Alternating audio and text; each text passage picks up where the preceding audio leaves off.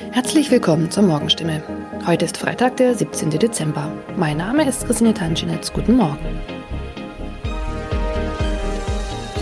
Und das sind heute unsere Themen aus der Region. Kinderärzte sollen Impfstoff zurückhalten. Freifahrt in der Stadtbahn bei kaputten Automaten. Und Papagei überlebt Wohnungsbrand und wird Tage später gefunden.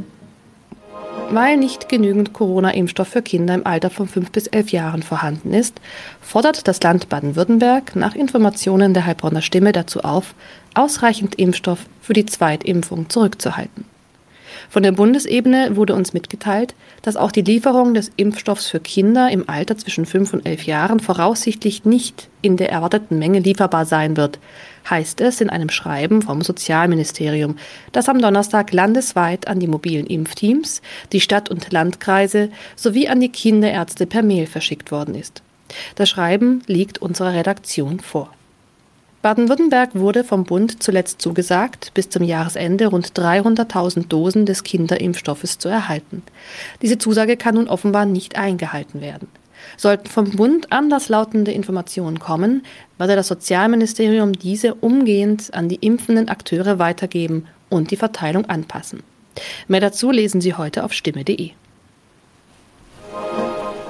Seit 1. November hat der Stadtbahnbetreiber Albtal Verkehrsgesellschaft AVG die Fahrscheinautomaten in den Stadtbahnen stillgelegt. Sie sind noch da, funktionieren aber nicht. Da alle Haltestellen nun mit stationären Automaten ausgestattet werden, seien die Automaten in den Zügen nicht mehr nötig, erklärt die AVG die Gründe. Die Geräte sollen nun Zug um Zug in den 229 Stadtbahnen ausgebaut werden. Nur damit fällt auch die Alternative weg, wenn ein Automat an einer Haltestelle defekt ist. Was gilt dann? Manchmal sind Haltestellen einige Kilometer entfernt. Soll ein Kunde, der vielleicht wichtige Termine hat, so einen Umweg auf sich nehmen, wenn ein Automat an einem Haltepunkt defekt ist? Oder gilt eine Kulanzregel und er darf dennoch in die Bahn einsteigen? AVG-Sprecher Michael Kraut stellt für das Gebiet des Karlsruher Verkehrsverbunds klar, Dort dürfen Fahrgäste bei einem defekten Automaten an der Haltestelle einsteigen. Sie sollten den Defekt entweder dem Stadtbahnfahrer oder gegebenenfalls dem Prüfpersonal in der Bahn melden. In dem Fall werde kein erhöhtes Beförderungsentgelt verhängt. Man könne jederzeit prüfen, ob eine Störung an einem bestimmten Automaten vorlag. Auch im Heilbronner Hohenloher Haller Verkehrsverbund gilt diese Kulanzregel. Mehr dazu lesen Sie auf stimme.de. Am vergangenen Samstag kam es in Neckargartach zu einem Wohnungsbrand, bei dem ein Mann und ein Papagei verletzt wurden. Ein zweiter Papagei blieb unverletzt. Später stellte sich heraus, dass sogar ein dritter Papagei in der Wohnung sein müsste. Wenige Tage nach einem Hausbrand in Heilbronn haben Feuerwehrleute einen überlebenden Papagei aus einer betroffenen Wohnung gerettet. Ein aus der Wohnung geretteter Papagei wurde zudem vorsorglich einer Tierklinik übergeben. Der andere Vogel blieb am Samstag unverletzt. Doch damit war das Papageienproblem noch nicht gelöst. Denn am vergangenen Dienstag habe sich der verletzte Bewohner bei der Polizei gemeldet und mitgeteilt, einer seiner insgesamt drei Papageien müsste sich eigentlich noch in der Wohnung befinden. Tatsächlich entdeckten die Einsatzkräfte nach langer Suche den Vogel. Später konnten sie das Tier wohlbehalten an den Besitzer übergeben, wie es heißt. Soweit die Nachrichten aus der Region. Übrigens, die Corona-Fallzahlen in Stadt und Landkreis Heilbronn bleiben auf hohem Niveau, sind in den letzten Tagen aber deutlich zurückgegangen. Bleibt das so, wird am Sonntag die Ausgangssperre für ungeimpfte aufgehoben. Ob das eintrifft, erfahren Sie auf jeden Fall aktuell auf stimme.de. Haben Sie Kritik, Fragen oder Anregungen zu unserem Podcast? Dann schicken Sie einfach eine E-Mail an podcast.stimme.de. Weiter geht es hier mit Nachrichten aus Deutschland und der Welt mit unseren Kollegen und Kolleginnen aus Berlin. Ich verabschiede mich für diese Woche. Wir hören uns im neuen Jahr wieder und ich wünsche Ihnen eine besinnliche Weihnachtszeit und einen guten Rutsch. Vielen Dank und einen schönen guten Morgen. Ich bin Benjamin Kloß und das sind heute unsere Themen aus Deutschland und der Welt. Nach der Bundestagswahl wollen die Parteien jetzt endlich miteinander reden, aber wer, wann und wo? Die Gorch Fock wird nach, nun ja, spektakulärer Sanierung endlich übergeben und wir schauen auf den Arbeitsmarkt nach der Corona-Krise. Grüne und FDP treiben die Regierungsbildung nach der Bundestagswahl energisch voran. Führende Mitglieder beider Parteien sind bereits zu einem ersten Treffen zusammengekommen. Ziel ist es, Grundlinien für eine politische Zusammenarbeit, einen Neustart der Regierungspolitik auszuloten. Parallel streben Grüne und FDP Gespräche mit der SPD und der Union am Wochenende bzw. in der kommenden Woche an. David Riemer hat da für uns den Durchblick, wer sich wann genau trifft. David, die Parteien haben sich gegenseitig eingeladen. Vor lauter Einladung kann man da gar nicht richtig durchschauen. Wer denn jetzt konkret mit wem und wann? Ja, der Fahrplan sieht folgendermaßen aus. Am Freitag kommen Grüne und FDP zusammen, im Unterschied zum ersten Treffen, dann aber in etwas größerer Runde. Dabei wollen beide Seiten dann versuchen, schon mal ein paar große Brocken wegzuschaffen, um beide Parteien irgendwie auf einen Kurs zu bringen. Das wird schon schwierig genug. Und äh, dann geht's für die FDP am Samstag mit der Union weiter. Beide Seiten vertreten ähnliche Standpunkte in wichtigen Fragen wie beispielsweise Steuern. Und am Sonntag führen die Liberalen dann Gespräche mit der SPD, an denen unter anderem dann auch Kanzler Kandidat Scholz teilnehmen wird. Und wie ist der Fahrplan für die Grünen? Ja, nach dem Freitagtermin mit der FDP gibt es am Samstag zunächst einen kleinen Parteitag. Dort wollen die Grünen vor allem bestimmen, wen die Partei in die Sondierungs- und Koalitionsgespräche schicken wird, sofern sie denn stattfinden sollten. Klar, als Teilnehmer gesetzt sind natürlich beide Parteivorsitzenden Baerbock und Habeck. Am Sonntag führen die Grünen dann Gespräche mit der SPD und in der kommenden Woche folgt dann ein Treffen mit der Union. Heißt, Grüne und FDP treffen sich jeweils alleine mit der Union und der SPD. Okay, Ampelkoalition aus SPD, Grünen und FDP oder doch Jamaika, also ein Bündnis aus Union mit Grünen und FDP. Was wird's? Also das kann jetzt noch keiner sagen. Beides ist Stand jetzt möglich. Beide Bündnisse können am Ende aber auch ebenso gut noch scheitern. Grünen-Parteichefin Baerbock hat das dazu gesagt im Vorfeld möglicher Koalitionsverhandlungen. Ja, 2017 sollte sich nicht wiederholen. Deswegen äh, ist unser Anspruch wirklich jetzt zügig Gespräche zu führen und auch vertrauensvoll Gespräche zu führen. Damals gab es ja Verhandlungen für ein Jamaika-Bündnis. Die FDP hatte die Gespräche damals abgebrochen mit den inzwischen berühmten Worten von Parteichef Lindner. Besser nicht regieren als schlecht zu regieren. Mal gucken, ob es diesmal mit dem Regieren klappt, ob an der Seite der Union oder der SPD abwarten. Es ist das Ende einer langen und teuren Sanierung. Das Segelschulschiff Gorch Fock wird heute von der Bremer Lürsenwerft an die Marine übergeben.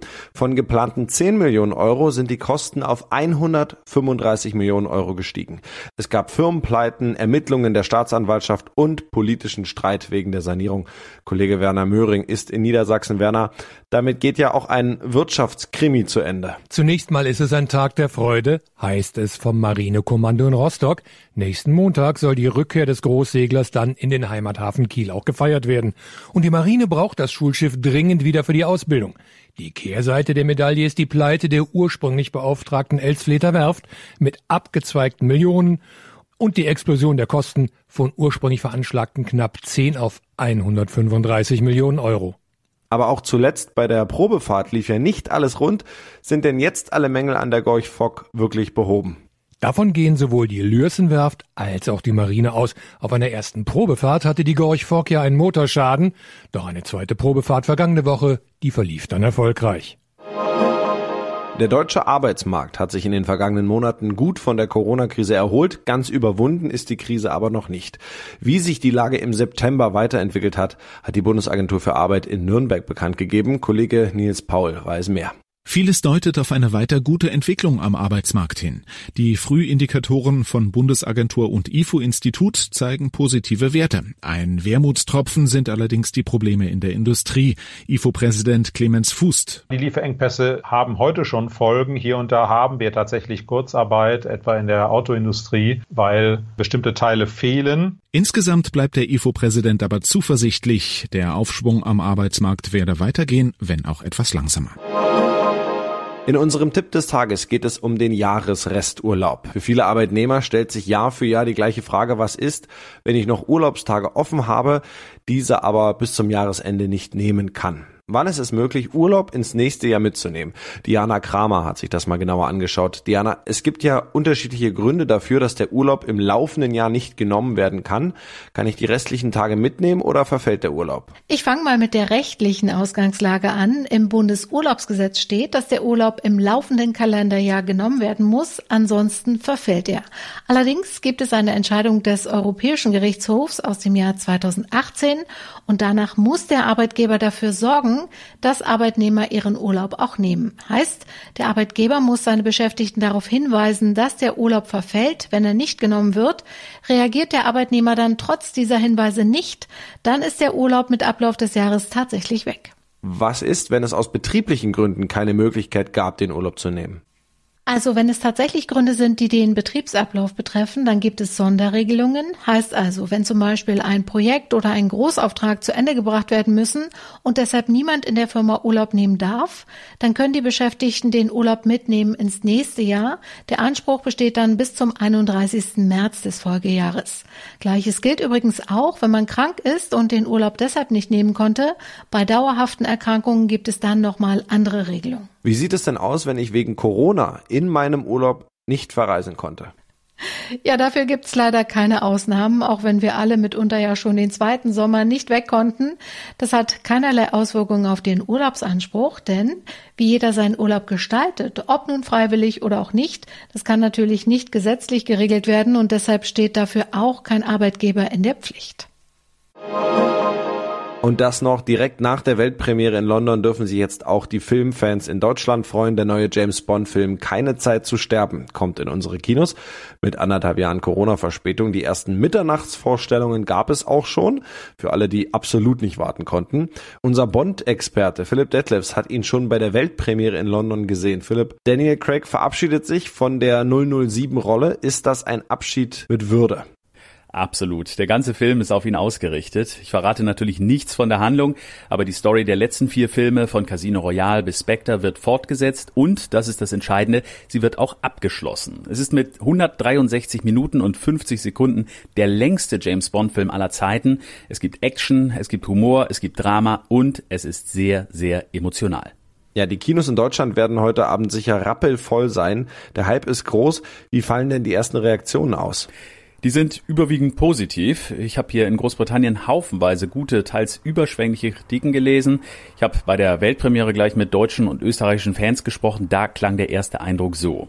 Der Film hat mich total überrumpelt. Sehr lang, aber ich fand es super interessant, sehr, sehr emotional. Ich bin erstmal bewegt. Sehr vielschichtig, sehr gut gemacht und auch schockierend. Es gibt auch einige, die nicht so glücklich mit dem Film waren, denn in dem Film In keine Zeit zu sterben gibt es einiges, was für Gesprächsstoff sorgen wird. Daniel Craig ist weg, das steht fest. James Bond bleibt natürlich. Wie geht's denn weiter mit der Filmreihe? Ja, auf jeden Fall mit einem neuen Darsteller, die Produzenten Barbara Broccoli und Michael G. Wilson, die die Filme ja seit Jahrzehnten in zweiter Generation verantworten. Die haben es in den letzten Tagen mehrfach betont. Die Suche nach einem Nachfolger hat noch nicht angefangen, die soll erst im nächsten Jahr beginnen. Es wird definitiv ein Mann werden, sagen die Produzenten, und alle zum Teil sehr verrückten Gerüchte über mögliche Kandidaten sind reine Spekulation und frei erfunden. Sicher ist zum jetzigen Zeitpunkt nur eins, James Bond will return. So steht es ja seit 1962 immer am Ende jedes Bond-Films Films und das ist auch bei Keine Zeit zu sterben wieder so. Das war's von mir. Ich bin Benjamin Kloß und ich wünsche Ihnen noch einen schönen Tag. Bis morgen.